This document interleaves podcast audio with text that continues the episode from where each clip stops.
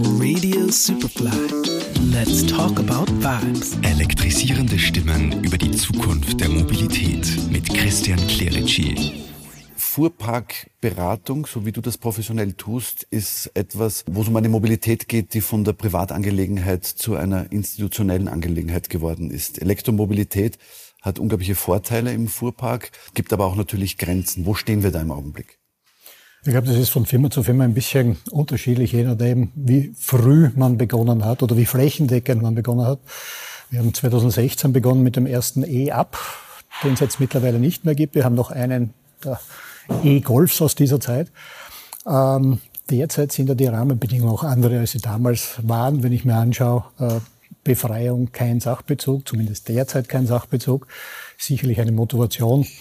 Auf der anderen Seite gibt es natürlich äh, ergänzende Rahmenbedingungen wie, wie Befreiung von diversen Steuern etc.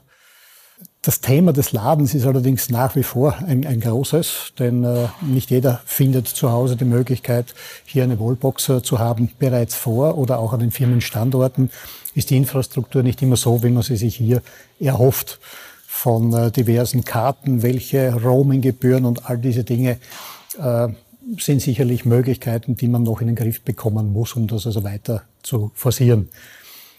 Ich denke mir auch, dass es einen Unterschied gibt, Nutzfahrzeuge beziehungsweise Pkw, dass es auch da andere äh, Voraussetzungen gibt. Und äh, bei einem Vortrag habe ich gehört, Ende, Ende des vorigen Jahres, dass das Angebot der Fahrzeuge auch ein bisschen unterschiedlich ist. Es gibt kaum noch äh, Kombis. Wir haben doch sehr viele Kombis im herkömmlichen Bereich. Also da werden die Hersteller noch gefordert sein, hier entsprechende Fahrzeuge anzubieten und zu liefern. Das ist die pragmatisch-technische Sicht auf das Thema.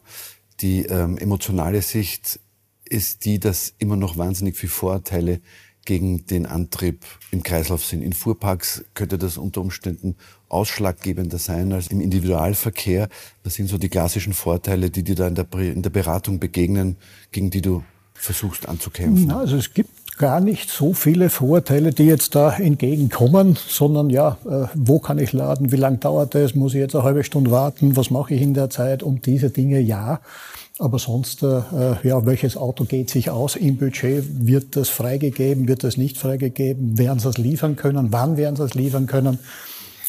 Wird der Gesetzgeber noch irgendwelche Änderungen machen? Weil wenn ich jetzt dieses Fahrzeug beziehe, die, die Konditionen werden also nicht besser, sondern mit dem Agenturvertrieb tendieren die eher in die verkehrte Richtung aus unserer Sicht.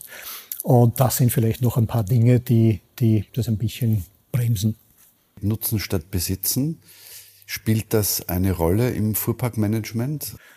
Ähm, ich denke, das Auslagern ist eines der wesentlichsten äh, Themen denn man möchte mit dem möglichst wenig zu tun haben. Es gibt Profis äh, von, von Leasing- oder äh, Anbietern, von, von Fuhrparkmanagement-Anbietern, von, von, von Carsharing-Plattformen und, und, und, die sich mit dem Thema beschäftigen und die hier möglichst viel von der Arbeit, die man normalerweise selbst hat, übernehmen können und auch äh, übernehmen. Und das ist äh, derzeit ein Thema.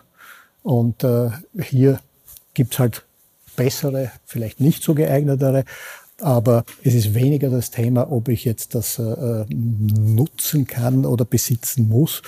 Ich glaube, man ist froh, wenn man ein Fahrzeug jetzt bekommt. Wenn man es bestellt, weiß man ohnehin noch nicht, wann die Nutzungszeitpunkt äh, beginnt. Da gibt es vielleicht andere Möglichkeiten, wie man das also rascher bekommen kann. Würdest du in deiner Funktion als Berater sagen, dass das mittlerweile ein Wettbewerbskriterium ist, wie man seine Mobilität im Unternehmen aufstellt? Also ich glaube, dass das, welche Fahrzeuge werden zur Verfügung gestellt, sehr wohl in gewissen Branchen ein Wettbewerbskriterium ist. Das hängt einerseits von der Motorisierung ab, das hängt von der Marke ab, das hängt von dem Modell ab, das hängt von diversen Dingen, welche private Nutzung ist äh, gestattet, was darf ich mit dem Auto, darf ich nicht, kann ich zuzahlen, kann ich mir hier mein Fahrzeug so konfigurieren, wie ich das möchte, gibt Standards. Also das denke ich sehr wohl, dass das ein Thema ist. Und auch bei uns ist es so, wir wollen attraktive, äh, als attraktiver Dienstgeber hier äh, Mitarbeiter ansprechen und dazu zählt natürlich auch äh, das Fahrzeug. Und äh, wenngleich das halt äh, nicht für jeden gleich oder nicht äh, für jeden das gleiche Modell und Marke ansprechend ist, weil der eine hat Familie, er sagt, pa, ich hätte halt noch gern meinen Galaxy oder ich weiß es nicht was.